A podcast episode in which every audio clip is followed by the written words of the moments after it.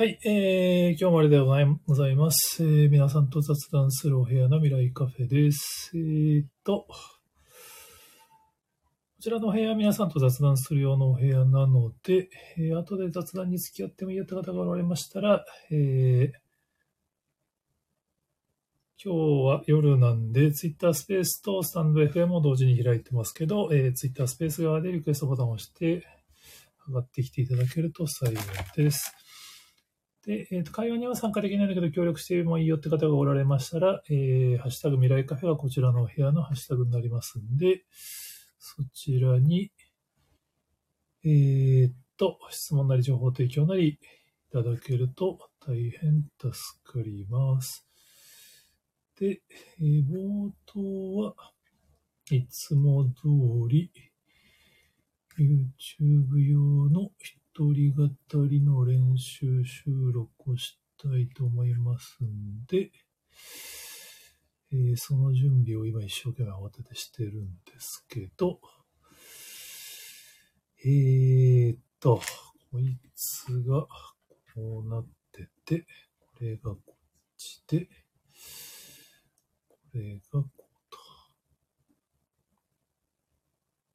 はい。えー、っと、こんな感じかな。いや、今日ちょっとたまたま忘れてた。この直前に1時間半のウェビナーをやってたんですよね。ちょっと。いやー、レンちゃんはやっぱり、休むために趣味でやってるんですけど、はい。ちょっとあんまり仕事にならないんですね。はい。えー、っと、これでいいかな。はい。えー、っと、興味がある方は記事をツイッター側にツイートしておりますんで、見ながら聞いていただければ幸いです。こいつを、これで、こうと。えー、っと、かな。うーんと、おいと。はい、こんにちは、ダブリーです。えー、今日はですね、ジブリの宮崎駿監督最新作。10年ぶりの新作ですからね。まあ、あの前作が最後の映画だっていうので引退会見もされたそうなんですけれども、やっぱりもう一本作りたいということで作られた君たちはどう生きるかが、もう公開が実はね、来月なんですよね。1ヶ月。7月14日なんでちょうど1ヶ月になったんですけど、全く情報が出てこないのはどういうことかっていうと、実はもう今回宣伝を一切行わないっていうのが、まあ、記事に出てますよっていう。まあ、これ記事の画像は宮崎駿監督なんですけども、この発言をされたのは、えー、プロデューサーの鈴木敏夫さんですね。で、発言を引用すると、あ、そっか。これはだから、えっと、いろいろその報道がされてるんですけど、ほとんどの報道は多分、文春のライブ中継の発言を引っ張ってるっぽいですね。まあ、フライデーなんかは、公開まで2ヶ月も宣伝一切なしのスラダン戦略が成功するかみたいな。まあ、記事にもなってたりするんですけど、鈴木敏夫さんが何ておっしゃってたかっていうと、まあ、この、顧客お客さんにとってのサービスだみたいな言い方をしてるらしいですね。まあ、それのこのアンチテーゼとして発言されてるのが、君たちはどう生きるかと同時期に公開されるアメリカ映画が一つあります。その予告編がこれまで3本制作されて今1本ずつ公開されてるんですけど、3本すべて見れば、その映画で起こることが全部分かってしまうんですと。このやり方をど映画ファンはどのように捉えるでしょうかと。だからそういうやり方ではなくて、もう全く何の情報を出さずにファンに楽しんでもらうやり方を君たちはどう生きるかではやるんだっていう発言をされてるんですけど、ま、これ、あの、このアメリカ映画が何かっていうのは鈴木プロデューサーはおっしゃってないんですけど、まあ、どう考えても公開タイミング考えると、君たちはどう生きるかが7月14日で、ミッションインポッシブルがね、7月21日なんですよね。で、まあ、3本、もうちょっと動画公開されてるんですけど、ティザー自体は3本っぽいんで、多分ミッションインポッシブルじゃないかなっていう。で、ミッションインポッシブルのティザー動画を見てみますと、長いですよね。最近のハリウッド映画のティザー動画長いですよね。2分28秒とかで。まあ、これが数本出てるんですけど、だからそれ、それぞれを組み合わせてみると確かに、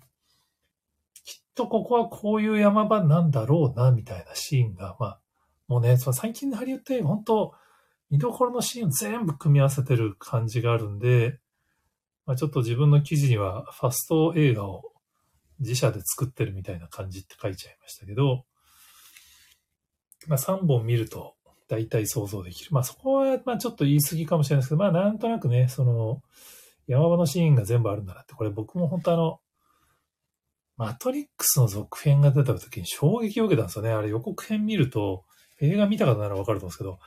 クライマックスのシーンがふんだんに予告編に入ってるんですよ。せめて最終版のシーン使うのやめようよと思うんですけど、最近のハリウッドの予告編平気でクライマックスのシーン使うんですよね。多分映像的にそこがすごいからってことだと思うんですけど、ま、これがアンチテーゼみたいですね。だからもう今回のミッションインシポッシブルなんかもさらにすごくて、僕映画館でびっくりしたんですけど、まあ、これを見て見に行こうと思った派ですけど、今回あの、映画史上最大のスタントだみたいな触れ込みで、トム・クルーズ本人がバイクで崖から飛び出すっていうシーンがあるんですけど、それのスタントの裏側のドキュメンタリーの動画が9分単位のやつ上がってるんですよね。これ、あの、映画館で映画、そのタイミングで見に行った方ならわかると思うんですけど、映画館で予告で流れてるんですよ。おかしくないですか？まあ、おかしくないですか？ってのは変なんですけど、まあ、だからこれを見に来いってことなんだと思うんですけど、その、本来だったら映画のシーンで見て、こんなシーンどうやって撮影したんだろうと思うやつのネタバレを先に YouTube でしちゃって、こんなすごいシーン俺たち撮ったからお前ら見に来いよっていう。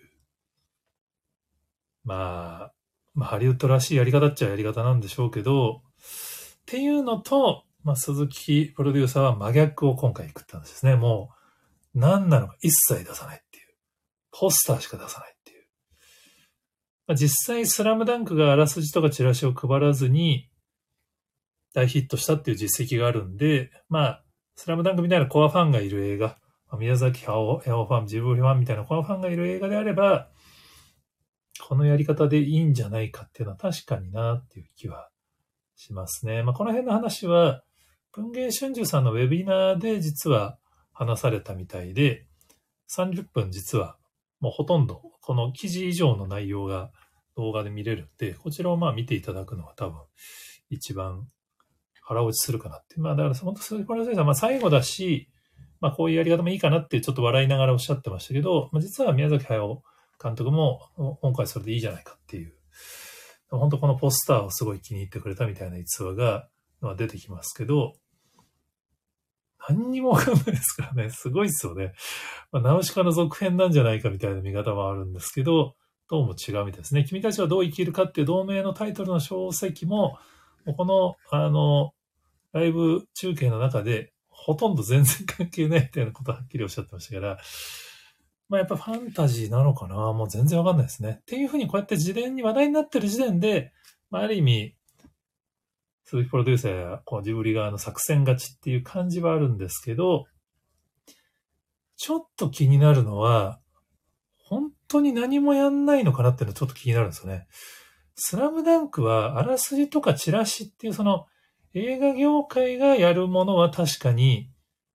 本来映画だったら必ずあるものがないので批判されたのは事実なんですけど、実は SNS 系のプロモーション結構丁寧にやってたんですよね。YouTube も14日前からカウントダウンしてましたし、Twitter アカウントも精力的にツイートしてましたし、監督も含め。で、あの、映画を見に行った人には、そのノベルティをこう、週替わりレベルでいろいろ配って、見に行ったよっていうのを報告しやすい仕組みとかをちゃんと作ってたんですよね。なんか、今回の鈴木プロデューサーの発言を聞いてると、そういうのもなん、ひょっとしたら一切やんないのかなっていう。まあ、世界的にはミッションインポッシブル注目されてますが、日本だとミッションインポッシブルの興行収入、大体最近50億前後で、まあ、ジブリは言うても10年前の風立ちぬも120億とかなんで、普通に考えたらまあ、何もやんなくても100億いくでしょみたいな感じはあるのかもしれないんですけど、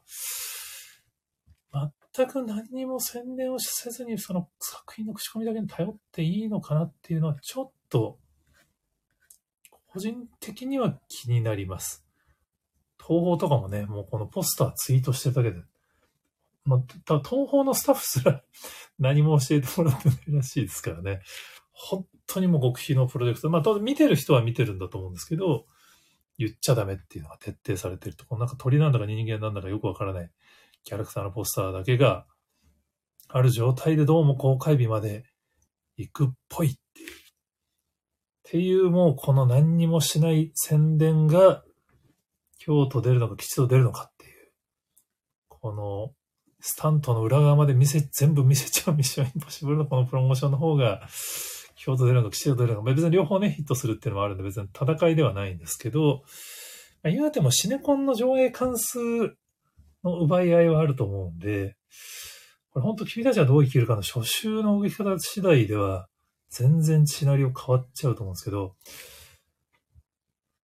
どうなんでしょう個人的にはちょっとね、この君たちはどう生きるかのポスターの横長バージョンぐらいは作った方がいいと思うんですよね。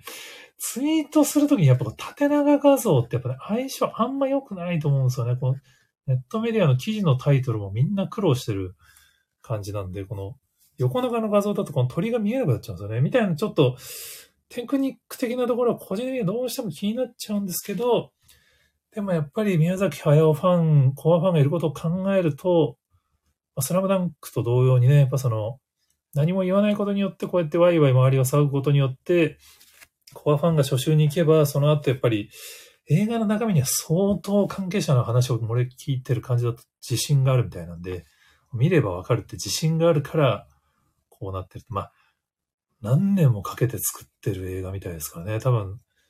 もう、今回本当、宮崎駿監督の本当の最後の作品だからそれが許されたっていう作り方をしてるから、多分すごい、なんか、やっぱこんなアニメのこのカットがあるんだみたいなところがやっぱあるみたいな発言もちらちら出てましたんで、まあ見に行かざるを得ねえなと思ってるんですけど、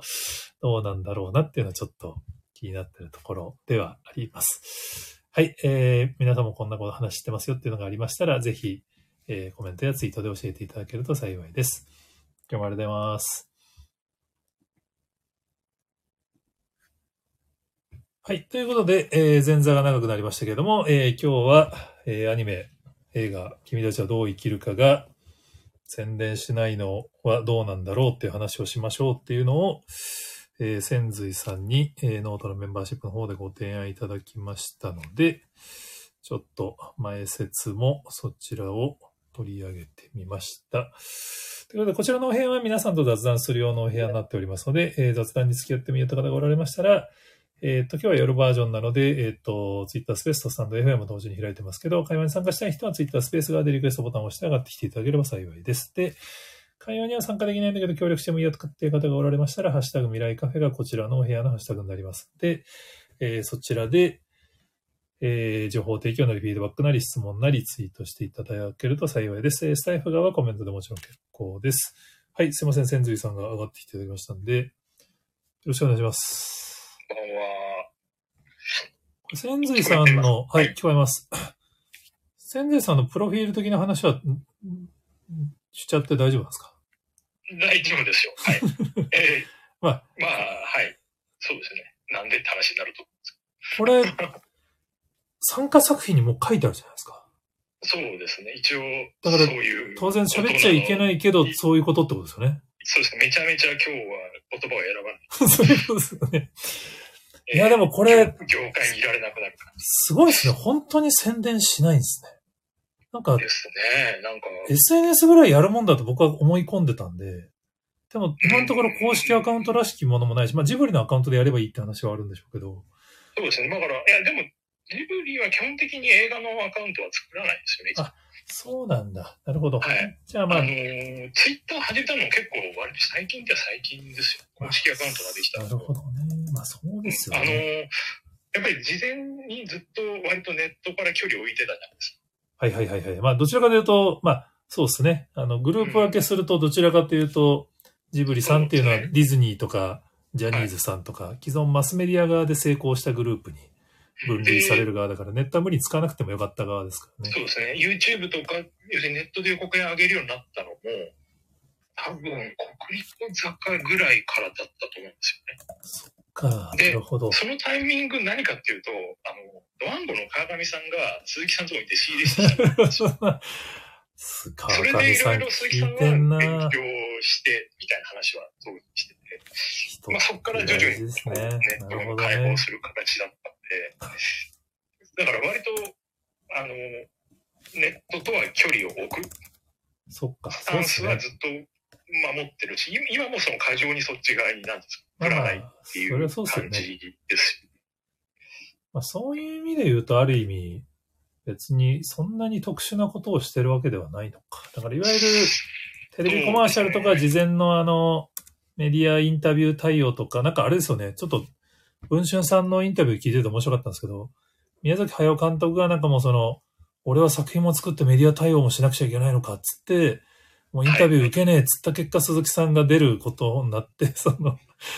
もののけの頃からそんな感じに確あ、もののけらしいです。うんおっしゃってました、おっしゃってました。で、それでやっぱり、あの、宮崎さんが結構出て、テらしいですねとかもね、出てたと思うんですけど、なんか、その時に。その時になんか鈴木敏夫さんを有名人にしようプロジェクトが動いて、鈴木敏夫さんが散々担がれるようになったらしくて、うんご本人は出たくなかったんだとおっしゃってましたけど。でもまあ中で見てると、やっぱり、どうしても矢面に立たざるを得ないし、他に人はいないまあし。、まあそうですよね。当然メディアは話聞きたいしみたいな話ですよね。でもただ鈴木さんとしてもやっぱり、それはプロデューサーに専念したいから、まあ、後々その、いわゆる社長業とそのプロデューサーにって分けてるわけですよね。だから。取締役プロデューサーで、取締役社長とは別にしたっていう形で、会社としては運営してましたし、まあ要するにクリエイティブの方に、とか、まあ宣伝の方に宣伝すると。その、いわゆる会社の運営とか、商売、あね、見なきゃいけないと、やっぱり大変だっていうのは多分あった。確かにそれは、確か、それ検は、索するとジブリの YouTube チャンネルって出てこないですね。あ、YouTube チャンネルはないです。だから多分、あの、予告編は東宝でそう流れる。ですよね。だからそっか、映画会社から出すから、あ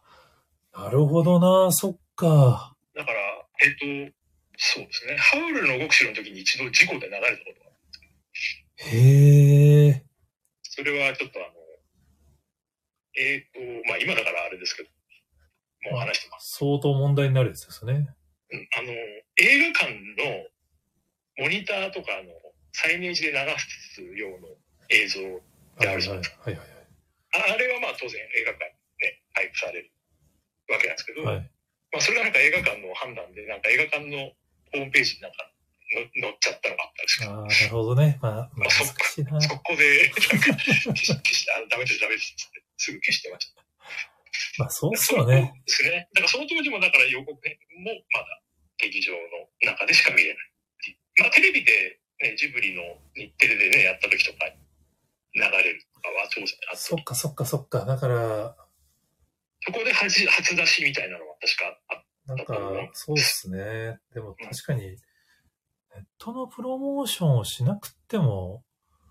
いい側のプレイヤーなんだよなた。今もそれほど熱心にやってる印象はそれ以降なくてっていう感じはしますよ。ずっと見てて。そうですよね。うん。まあでも、そういう意味で言うと、そっか。ある意味、シンプルにテレビ側のプロモーションとかメディア対応をやめてるだけって考えればいいのか。そうですね、メディアはそういう感じ、そそれすらも今回はやめたってそうですよね。だから、そっか。だから、なんか、そうですね。今のプロモーションでなんか細かいことも含めてめちゃめちゃいろんなことやるから、もうなんかそれを全部止めるっていうと大ごとに聞こえるんだけど、そっか。チームの人たちからするとメディアの事前対応をやめただけって考えれば、すげえ案外シンプルかもしれないです。普通はだってあれですよね。試写会事前にやってみたいな、そういう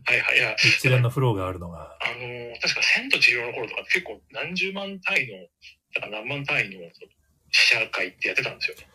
あ、そんなにやるもんなんですか？いや、それも、それも、だから、あの、普通じゃなかった。あ、そうか。だから、千と千尋は本当にブレイクさせたかったから、手間かけてそこまでやったんだ。まあまあ、わかんない。要するに、でもそ、そのすごい人数の試写会を仕掛けたもんだから、逆に映画会社からそんなにやったら見に来る人いなくなっちゃうよって言われて。なるほど。でも、言ってこの。辺面白いですよね。なんかあの、君の名はがそのパターンだったらしいんですよね。あ君の名ははやっぱ新海監督、まだあの時にはインディーズ映画監督扱いだったから、その大勢に見てもらうために高校生かなんかにめちゃめちゃ試写会をやったらしいんですよ。だその結果、君の名は高校生を中心になんか、高校生のもう何割だったか忘れましたけど、7、8割が見てるみたいな、なんか凄まじい数字になって、で、それの話題に引きずられて大人も見に行ってあの大ヒットになったみたいな。で、逆に、その次の天気の子は、試写会全然やらずにやるとかって、なんか結構、東宝さん側もいろいろメリハリつけてやってたみたいな話をどっかで聞いたことありますけど。まあでも、どっちにしろ、ちょっとね、コロナがあったせいもあって、あ映画の一般向けの試写会ってほぼほぼもうやりにくくなってますもんね、今ね。でうん、その、マスコミし、あってもね、マスコミ社とか関係者向けの試写だけしかあまり聞かないかなって言ってまして、前みたいにその、まあ、コナンとかでも一般のファン向けの試写会とかやってないんじゃん。なんか、その辺、僕すごい今興味があるんですよね。あの、ある意味、ゲーム機とかも、任天堂は結構多分リリースのタイミング揃えるとかこだわってやってたはずで。だから、アップルとかも結構発表会の後すぐ発売とかで、もその、タイミング揃えるみたいな結構こだわってたんですよね。だからこれが結構今時なのかなと思っていて、なんかその、一部の人だけ事前に触れちゃうっていうのが、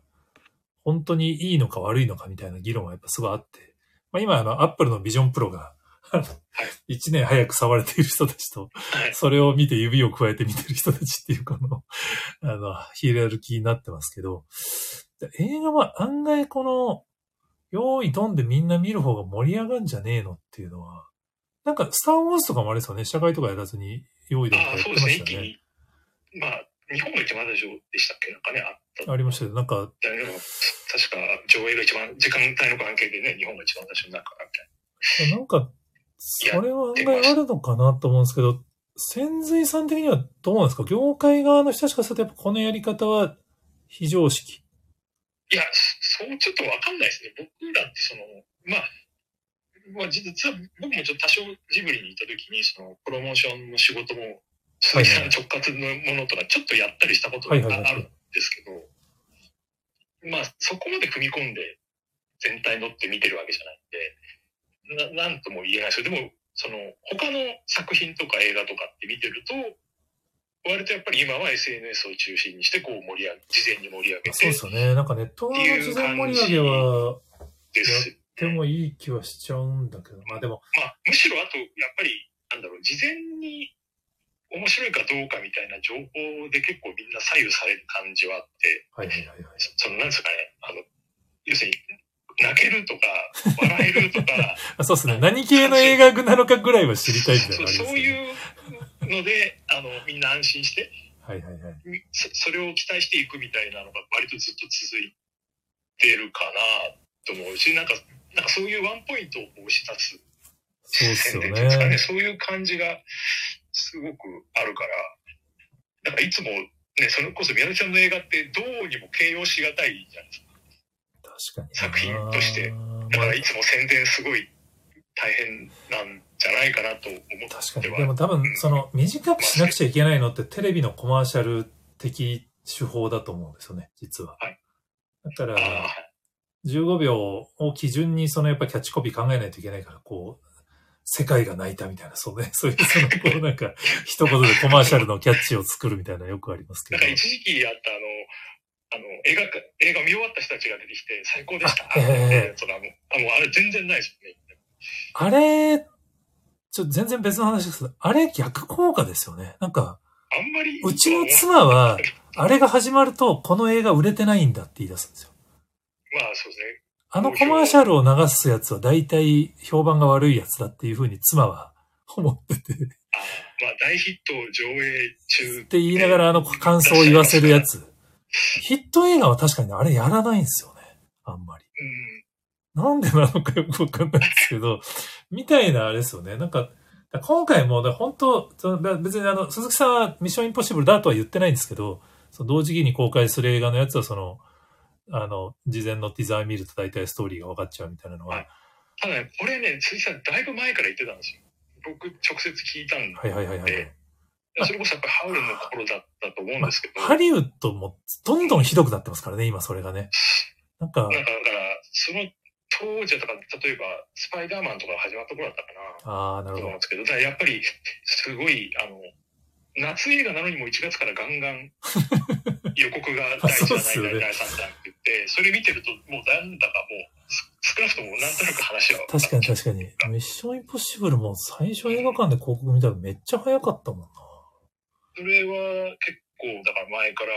おっしゃった、急に言い出したはず、ことではなくて、やっぱ前々からそういうことは考えてらっしゃったみたいですし、あと、やっぱりその、今回はまああんまり言ってないですけど、その、広告、広告っていうか宣伝を抑えたのって、実はハウルの時もそうだったんですよ。みんな覚えてないんですけど。あれもね、確か1ヶ月ぐらい前まで、全然 CM とかは、まあ、予告、予告もね、国宝正月ぐらい、あ、違うな、その前か、あれ、正月がだから、その前か。えっと、公開日の前、あ、本当だ。宣伝しない宣伝手法でヒットしたハウルの極小って。あ知らなかった。へえ。で、結構情報を絞って、その代わり、情報解禁してからは大量に出稿するみたいな感じだったと思うんですよ、なるほどね当時は。そっか、だからそれでもまだ、さっきみたいに、えまあ、ネットは使わずにっていう。そっか。早めにずるずる出すのをそもそも鈴木さんあんまり認めてないんですね。なるほどね。で、その時も、その、言ってたの？で結構印象深いのは、あの、例えばそういう試写会とかやって、まあ、あの、プレスシートとか、まあ、出しますよね、映画。で、でそそれを見て、その、記者の人たちとかメディアの人たちが記事を書くわけじゃん。はいはいはい。そしたら、その映画を見て、そのについていろいろ書く。あもちろん、確信は書けないにしても、それを、その記者の言葉で書くっていうことをせずに、そのプレスシートに書いてることしか記事にしないって言って、すごい、それをね、めちゃめちゃ不満を持ってたんですよ。鈴木さんもともと記者だし、なるほどな。まあ、そっかそっか、なるほど、そっかそのメディアの人たちが自分の言葉でその映画に対してのそういう記事を書かないってことに対してはすごい不満を持ってて、なるほど。そういうのもあるのかなっていう。要するに今回も事前に出さずにいきなり見て、さあ書いてみろっていうなんか挑戦をし情を突きつけてるような気もします。なるほどね。個人なる的に。ほどね。まあ、今回ね、本当の最後だからこそできるっていうのはきっとあるんだと思うんですけど、なんか、これ、これはちょっと聞いていいのかどうかないですけど、安倍さんがツイッター側で広告宣伝を一切しないということで、いくらくらい制作費を浮くんでしょうね。数億円って書いてますけど。わそれはわかんないですね。かんないですよね。でも、少なくともだからそれをかけないことによって、うん。まあ、お金がまあでもそ浮くっちゃこはね、浮くんだけど結構、みんな、その、その note、note とか見てても、まあなんかそういうこと書いてる人いましたけど、はいはいはい。いやいやいや、つって、その、そのジブリのさんとかね、ちゃんと見れば別にそんなことはないよ。そうですよね。だまあ出、せないわけじゃ全然ないし、みたいなまあ話。映画は特にその上振れがでかい時がでかいのがいいんだって別になんかコストカットして利益出すプロジェクトじゃないですかうんそういうのではならね。いと思い、うんなんか、そそもそもみんなジブリのアニメ、っていうかジブリの映画の制作費舐めすぎなんで。数十億ともなんともね言われてますけどね。そのまあまあ大体、そうですね。まあそれでも大体公言してますからね。いくらぐらいか。それもね、あの、海外の対策に比べれば実は安いっていうのも結構ポイントだったりするんだと思うんですけど。まあ、そういうこともありますから、その、単純にお金の話だとかなんとかっていうことはなくて、単にやっぱり鈴木さんで、いや、鈴木さん、今回本当あの文春の編集長とのその対談で、やっぱその、しきりとお客さんへのサービスとおっしゃってたんですよね。で、僕はね、それ結構腹落ちして、やっぱその事前情報を何もなしで見に行くのって、結構ね、いいことだと思うんですよね。やっぱその全てに驚けるわけじゃないですか。楽しみはありますうよ。ん。だって、今回に関しては、S、絵とかね、その例えばどんなキャラクターが出てくる全然わとか、かんない。全然わかんないんだから、それは見てびっくりしたいじゃん。うん、いや、これ、いや、でもなんか、よく考えたら昔僕、その深夜に急にテレビで映画が始まって、なんかドキドキしながら見てみたいなのを。で、まあ結局 B 級ホラーでなんかつまんなかったみたいなこともあるんですけど。その意外にいい映画に巡り合うみたいなこと、あれ結構、今考えると結構贅沢な楽しみ方ですよね。コンテンツ。うん今そういうふうに、まあ映画高いですしね、だから。うん、だそのなかなかその、まあ Z 世代のね、失敗したくないみたいなのあると思うんですけど、まあでも、大体を、面白いのが分かっていて何か分かんないで見に行けるって結構楽しいことなんじゃないかなと思って。まあ、なんかそれで、あ、そういう楽しみ方があるんだなって思ってもらえたらいいんじゃないですかね、きっと。あの、なんだっけ、サーチ2が謎試写会みたいなのやってたんですよ。なんだっけな名前忘れちゃった。あ、ソニピック謎試写。ネタバレなしのどんな映画が見られるかわからない試写っていう。あで、僕、それ、呼ば、およ、あの、呼んでいただいて行けたんで、結構ね、楽しかったんですよね。あの、蓋を開けたらサーチ2だったんですけど、その知らない状態で見てるから、もうその、何が始まるのかすら一切わからない状態で、あの、死者を見てたんで、あの、本当ね、ドキドキしたんですよね。なんか、なんか、それはでもありそうですよ。なんか、そういう、え体、なんか、体験をなんか新たにしそうな感じは、そう言われるとします。うんなんか、今回だからそれはだからその、あの、鈴木さんが本当にあの、サービスだってよ、何度も繰り返しておっしゃってて、その、実はね、すごい贅沢なことだと思うんですよ。当然その、外れ映画だった時のダメージはでかいと思うんですけど、映画館ってね。結局その、はい始まってもう飽きてすぐにスマホ触りてえみたいな状態になったら多分ダメなんですけど、でもやっぱり、なんかもう、こんだけ事前に情報が取れる時代だからこそ何も知らずにコンテンツを楽しむのってある意味、究極のエンタメなんじゃないかなとか思っていて、ちょっと僕もこれは公開日に見に行かなくちゃいけないっていう思いを今、あの、もう今一応カレンダーに入れてあるんですけど、これ、チケットは今事前販売してないですよね。まだよ、なんか、前よりもまだみたいです。前よりもしないわけですよね。しないんですかね 多分しないじゃないですか。まあ前よりもだってた、ただ割引してるだけですもんね。え？そうですよね。だって、まあ、でも風立ちの時は前売りで、あの、おまけがちょっとついたりはありましたなるほどね。まあでも多分それも今回はないでしょうね。だって、前売りはあったとしても、すげえよな。東方側は多分相当悩んでると思いますけどね。東方からしても大ヒットさせたいでしょうからね。やれることは全部やっときたいですよね、絶対ね。映画館さんがね、どうなんでしょうっていうのが、めっすごいちゃ気になりますけどね。しますよね、きっと と思いますけどね。されないと映画館の人たちは不安になるんじゃないっていう、ちょっと、いらぬ心配ですけど。かぐわさんが、今回実験的にどうなるかの経験値が得られれば、ジブリ的には全然成功な気はするって。まあでもこの後ね、さすがにもうそこまで規模の大きい映画作るかと多分なさそうですし、そっまあここでやったか。ところでなんていうか別に後に行かせるい。いや、僕もね、僕、これは活かせない気がするんですよ。僕もかぐわさん間違ってると思うんですけど、これやっぱね、宮崎駿さん、鈴木プロデューサーの最後の作品だからできるんですよね。まあなんか、そう、鈴木さんももう本当に、あの、動画の中でも言ってましたけど、もう、僕の老後をどうしてくれるそうそうそうもうもうせっかくね、もうあの、あんな辛い思いしなくていいと思ってたのに、もう一回働かされるのかよみたいなこと言ってました。まあ冗談だと思いますけど、いや、でも去年も僕を、まあ、打ち合わせ行った時に、お鈴木さん、いや、もうさ、俺、みんな俺に仕事させようとするんだよ。って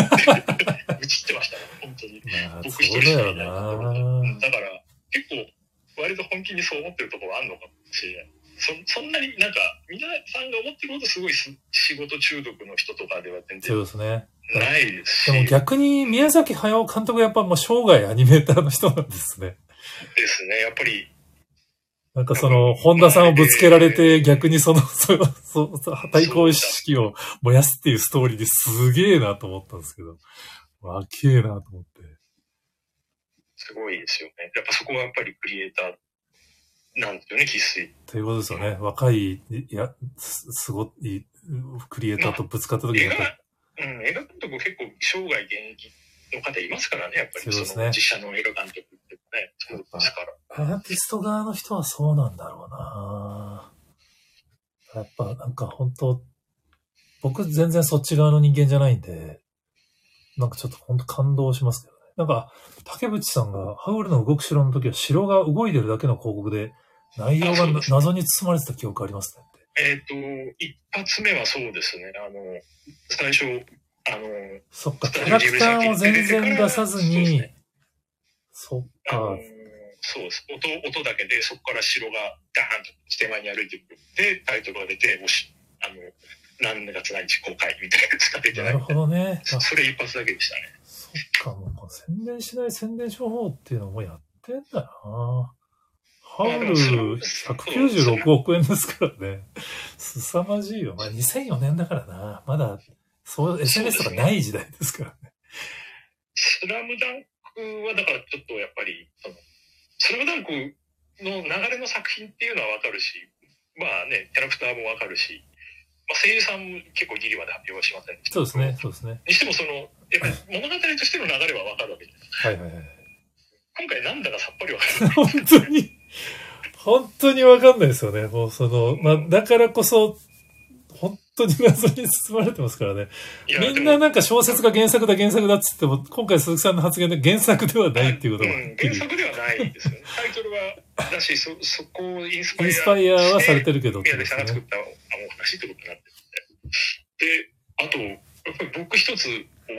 どうなのかなと思ってるのは、その、まあ、前作から10年ですよね。あ、そうですよね。そうそうそう。ずっと。まあ、間に、あの、かぐやと、それからマーニーとか、まあ、あと、ジブリとしては出してますけどね。うんはい。あるんですけど、まあ、宮崎さんとしては10年で、で、もうその時からちょっとかなり経ってるから、そう意外ともう、ジブリ見たことない若い人も結構多い世代なんですよね。そうなります？いや、若い人は逆に見てないですさす。がにトトロぐらいは見てるみたいな人、あの子供の頃やっぱ子供、あの、見せるじゃないですか、親が。はいはいはいはいはい。そういうのもあったり、ね、幼稚園で見せたりとか、そういうの、幼稚園保育園か、流すとか聞くんで、そういうのはあるらしいんですけど、でも、あの、例えば、あの、もう、もう、千と千尋の、お小学校の時に見ましたっていう人がスタッフにいるぐらいなんで、すっげえ、あの、でも、そっか。そっそうそうなんですよ。か。だから、だかそのやっらぱ、り、昔に比べると、その、昔はそうですね。なんか毎年のようにジブリ作品見てるイメージありましたけど、そっか。そういう若い値段、なんか、あの、若い世代で、ジブリ作品にそこまで馴染んでないし、その、割と、その、ラピュタとか、ナウシカとか、まあ、トトロとか、ああいう子供にも分かりやすいとか、よりはもうちょっと、それこそハウルとか、まあ、まあ、カタチルだと子供に分かるかとちょっと難しい話だし、なるほど。いう時代になってるものになっちゃってる、後半の。その頃の子供時代の人たちとって、やっぱりちょっと、ジブリブランドの、なんていうんですかね、感じ方も違うかな、まあちょっと、この辺は多分あれですよね。どそうう影響するのかとかっていうのはちょっと興味があるんです千髄さんはやっぱ関係者ならではの心配の仕方をされてる気がしますね。なんか、外から見てるとそこも盤石なイメージがあるんですけど、まあ確かに言われるとあれですよね。あの、ね。ジブリ作品ってストリーミングで国内多分まだ見れないですよね。そう、あれ、ネットフリックスで海外見れますけどね。そう。それも一応戦戦略というよりは、まあ、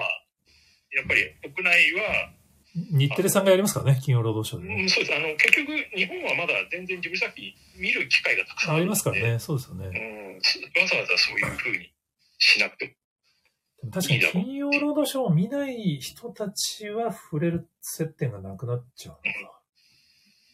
っていうのもありますよね。確かにそう言われると、確かに長男は見てたけど、次男はあんまり見てないかもしれないです。次男はもうなんかネットフリックスで自分のあの、好きなタイミングで見るの慣れちゃってるから、今、もうコナンを片っ端から見てますけど、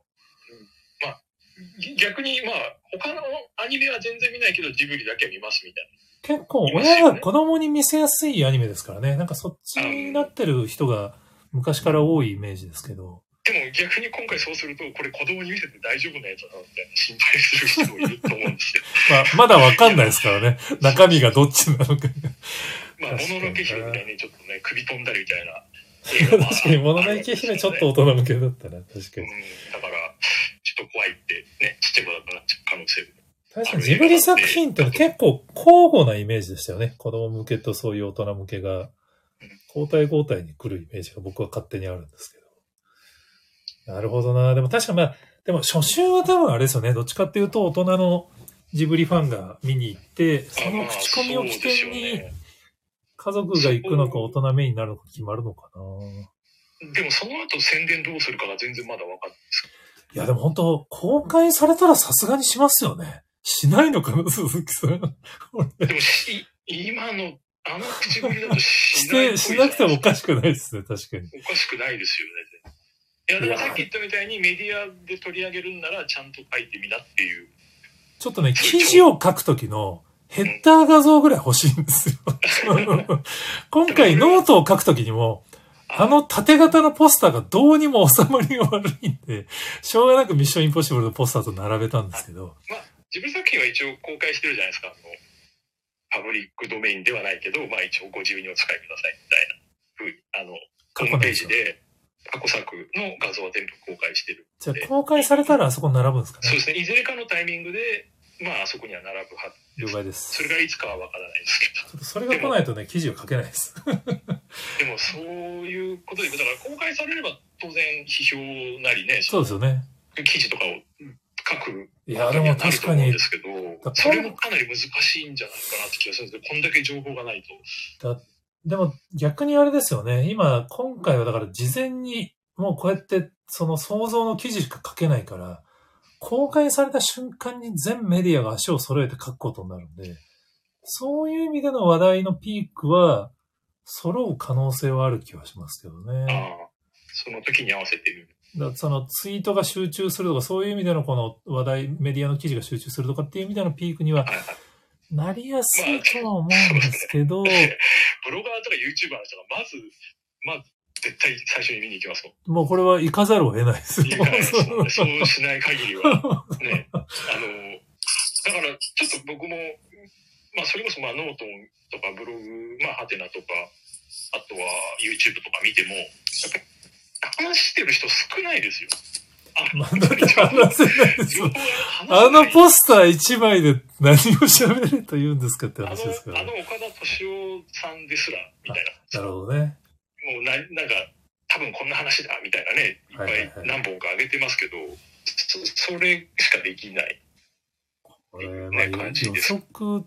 なあ安倍さん、あの、全然上がってきていただいて、喋っていただいて大丈夫ですせん。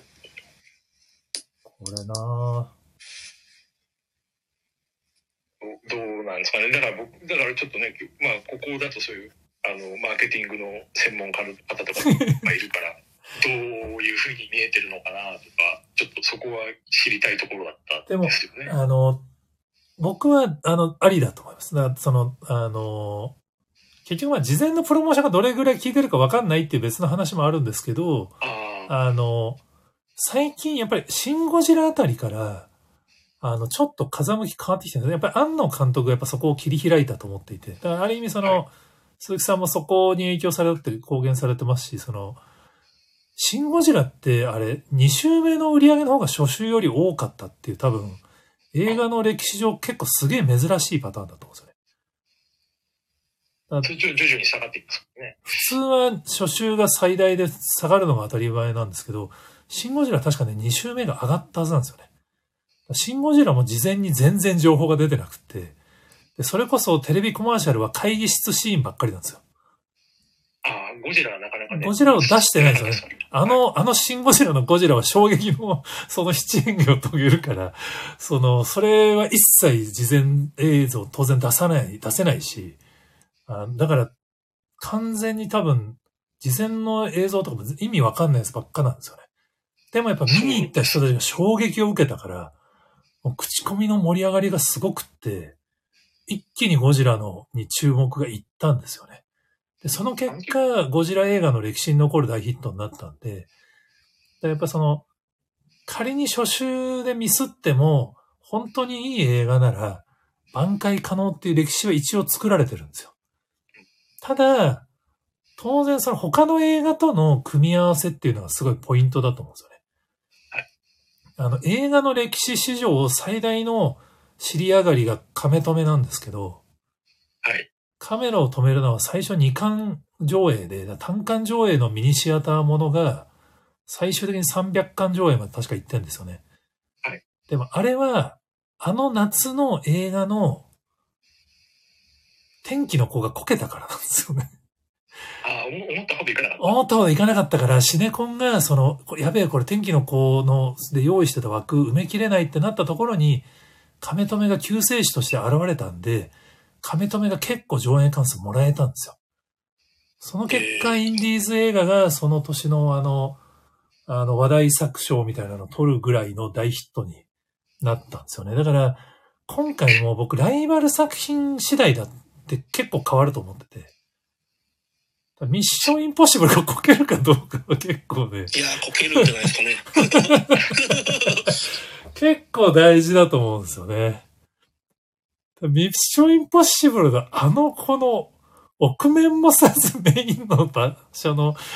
制作シーンの裏側見せるとちょっとどう、どうなんですかね？ちょっとハリウッドも。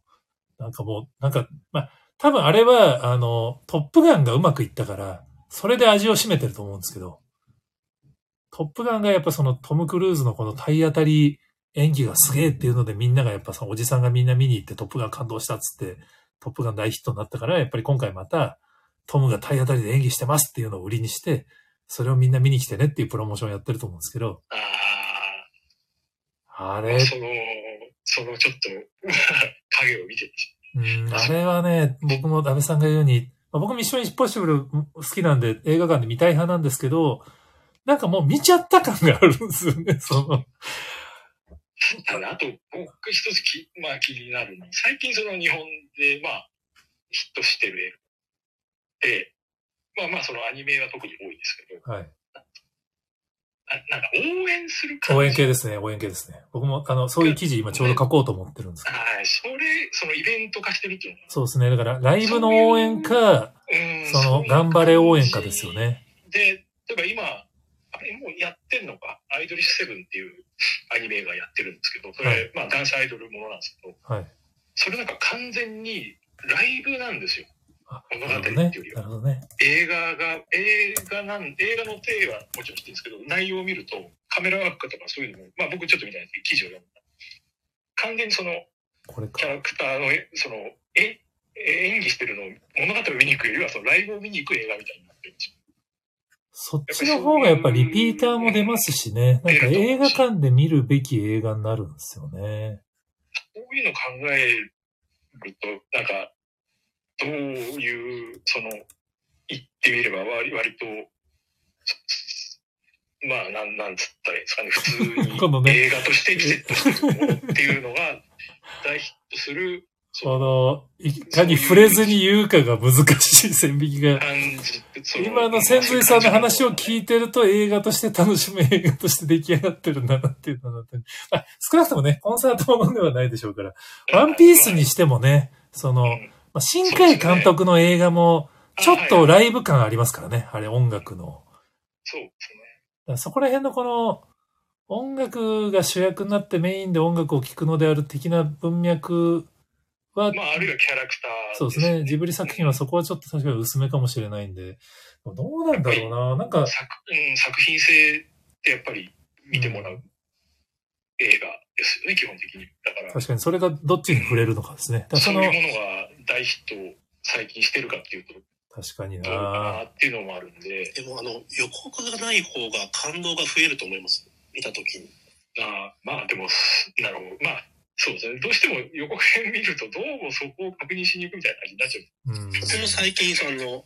アニアニメにしろドラマにしろ次回予告いらないんじゃないかと思ってて。あー、なるほどね。うん。あさだからね、これ、そうなんですよ。あの、アニメの場合って、これ僕テレビシリーズやった時あったんですけど、予告を、次回をミスリードするように作ったりするんですよ。ね。そんな、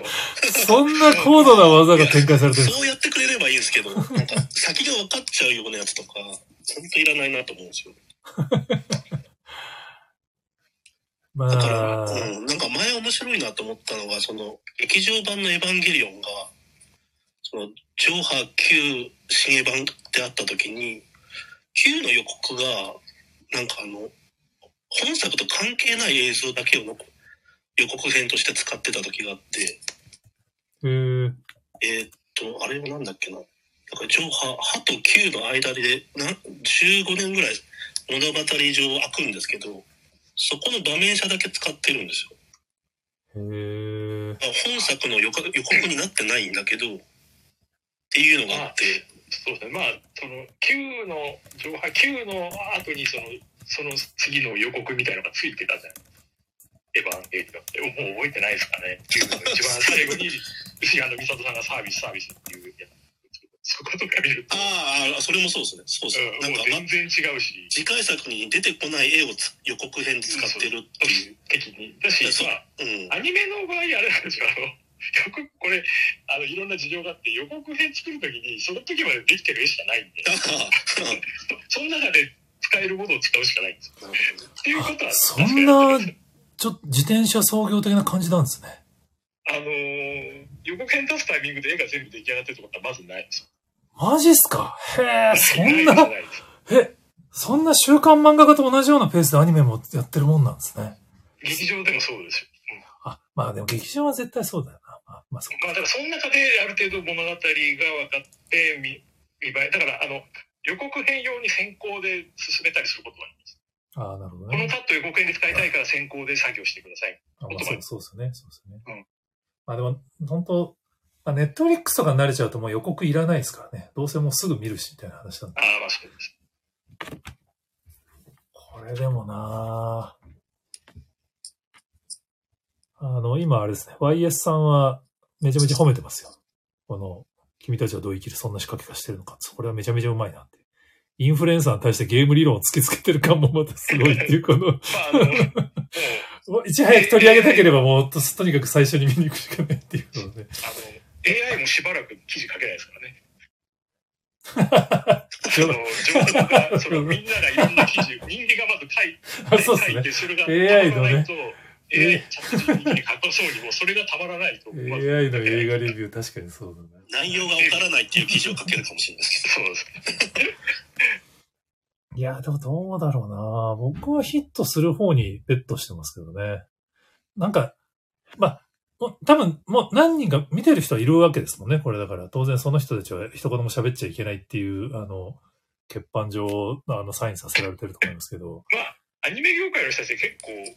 まあ映画会社もそうでしょうけど、あの、アニメ業界の人たちも、すごい口は硬いので、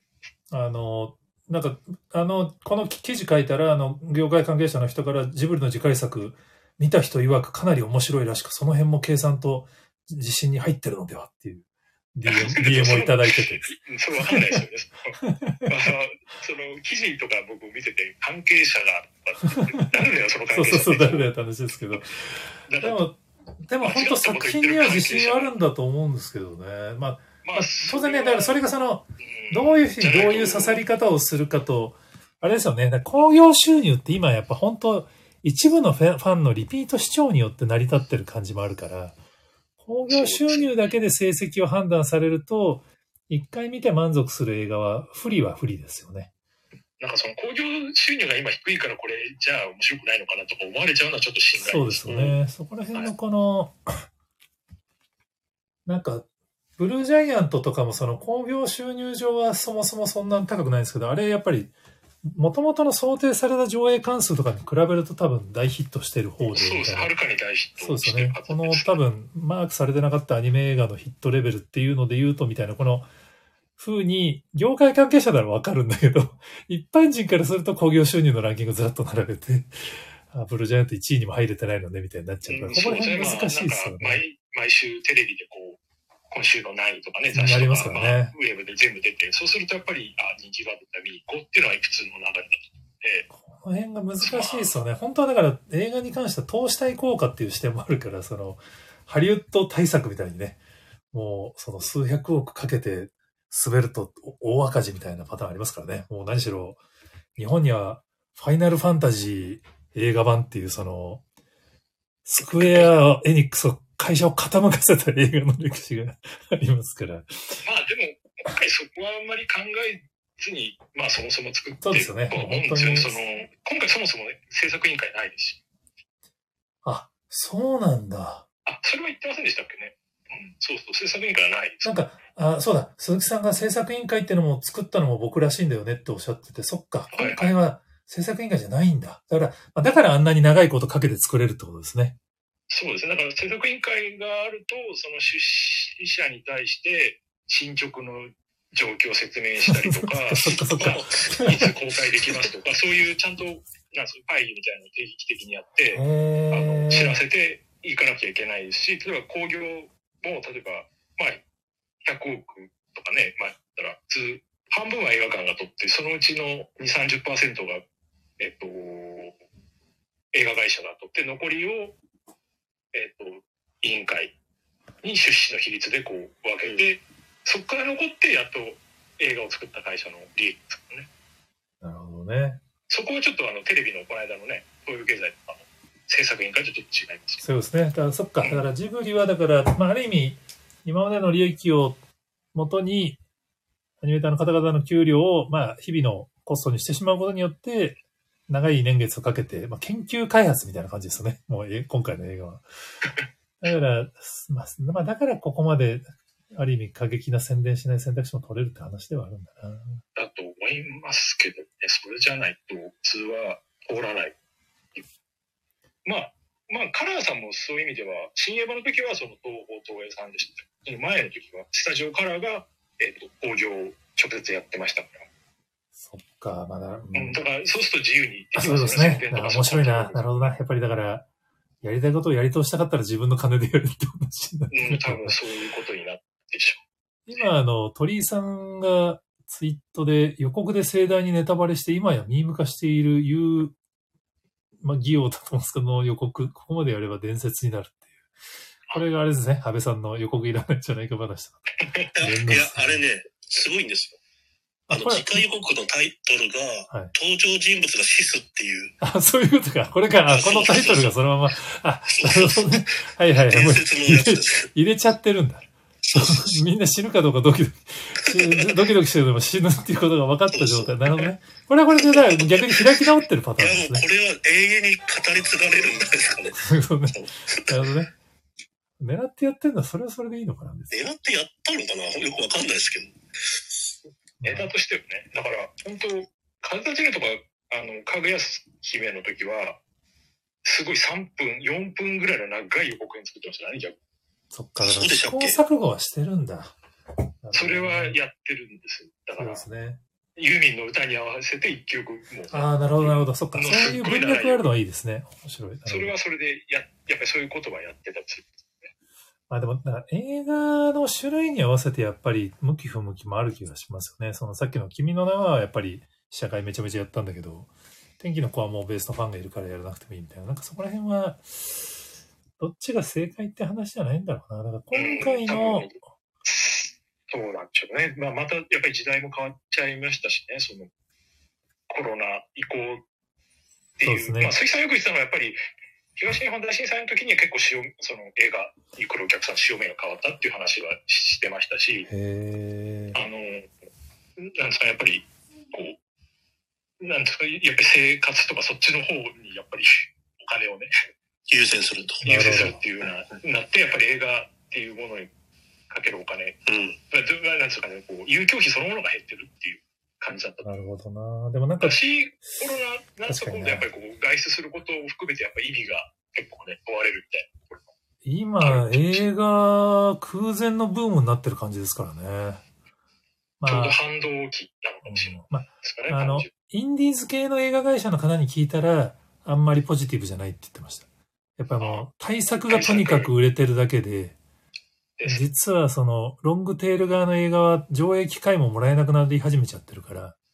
結構もうその対策しか見られないっていう。結構極端になっちゃってた、間がなくなっちゃってるのが心配だっておっしゃって。もうそうですね実写の実写の方からするとアニメもやりすぎだって言われて、スクリーンがやっぱり少なくなっちゃう。まあ、鬼滅の刃なのって、電車、電車、そういう、なんか、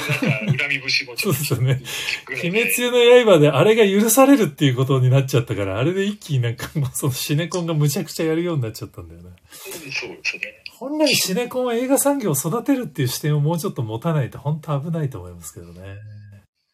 せっかくね、いっぱいあるんだから、いそうですろんな映画を。よね。まあ、割といろんな映画をね、やられてるシネコンもありますよねますけどね。うんその辺はだから、まあ、東宝さんのこの覚悟がね、問われる話ですけど、ちょっと楽しみです。すいません。気がついたら10時過ぎてたんで。はい。いや、ありがとうございます。まあでも、はい。あの、初日に見に行って、記事は少なくとも書くつもりで、行きますかね。どうだろうな。楽しみだな。いや、ありがとうございます。竹内さんはあれだな。風立ちぬの時は中田敦彦さんが番組の企画で宣伝に挑戦したったりしましたね。あ、ありましたね。あの、テレビ番組で、なんか鈴木さんのとこ行って、その、宣伝コピーを考える。ああ、なるほどね。えそうかそうか。そういうプロモーションもなんかあったんですよね。なまあ、プレイでそういうのをやるっていうのも、まあ、やってたけど、今回はもうそういうのも一切やらないってことですね。いや、でもこれ、映画公開されてからやらなかったら、本当衝撃を受けるな。スラムダンクはなんだかんだコマーシャルは流してますからね。そしたらまたその時にそういう話をそうですね。ちょっと、してもいいかもしれませんけ公開してからもしばらく動画出さないのかな。ちょっと記事を書くときにね、あの、映画の記事を書くときに僕は必ずプロモーションビデオは埋め込むんですけど、そうしないと文字ばっかりになっちゃうんで。ど。このままだと場面車は通常、まあどんな作品でも宣伝用には出してるんですからね。それが出ないとなると、すげえ、本当文章だけで頑張る。ちょっライターの人めちゃめちゃ大変それは無理なんで、ちょっと、いや、でもちょっと楽しみです。すいません。はい、ありがとうございます。ということで、すいません。こちらのお部屋は、こんな感じで皆さんに僕が知らない話を教えてもらう会になります。まあ、今日はちょっとあの、関係者の方にお話を聞けるって非常に、あの、貴重な機会でしたけども、まあ、皆さんも多分楽しみにしてると思いますから、わからない状態で楽しみに行くっていうね、本当にあの、ソニーピ、謎、ソニーピク謎社会は結構面白かったんで、本当あの、何にも事前情報入れずに努力してもやっぱ普通入ってきちゃいますからね。それを全く入れずに見に行けるのは楽しいと思って見に行っていただくのがいいんじゃないかなと思ったりします。はい。まあ、の、はい。えっと、あ今週は明日また1時に、えっと、明日はですね、えーちゃんこさんご提案で、あの、K-POP について僕が教えてもらう会になる予定ですので、あの、K-POP 知らないから学びたいという方はぜひ、1時にご参加いただければ幸いです。タイミング合わない方はまた来週も適当に開いてますので、ぜひご参加ください。千住さん、じゃあ最後に、あの、宣伝の一言。はい、えー、そうね、もう1ヶ月後ですけど、7月14日、君たちはどういうか公開になりますので、ちょうど1ヶ月前ですからね。えーはいご覧、そうです。なんか、示したような感じになっちゃいたまたたまたまですけどね。はい。宣伝してないんで仕方なく僕がしてる。このこのスペースが唯一の広告になっちゃってる。まだこんな、こんな、この人数では何の影響もないと思いますけど。はいま。あ、あの、見ていただければ幸いでございます。はい。でこのね、はい関わった人の話を想とか聞かせていただきたい。はい楽しみにしております。はい。安倍さんもご協力いただきましてありがとうございます。あすみません、ありがとうございます。はい。ということで、えっと、ツイッタースペース、スタンド FM で聞いていただいた方、ツイートご協力いただいた皆さんもありがとうございました。では、エンドルームさせていただきます。おやすみなさい。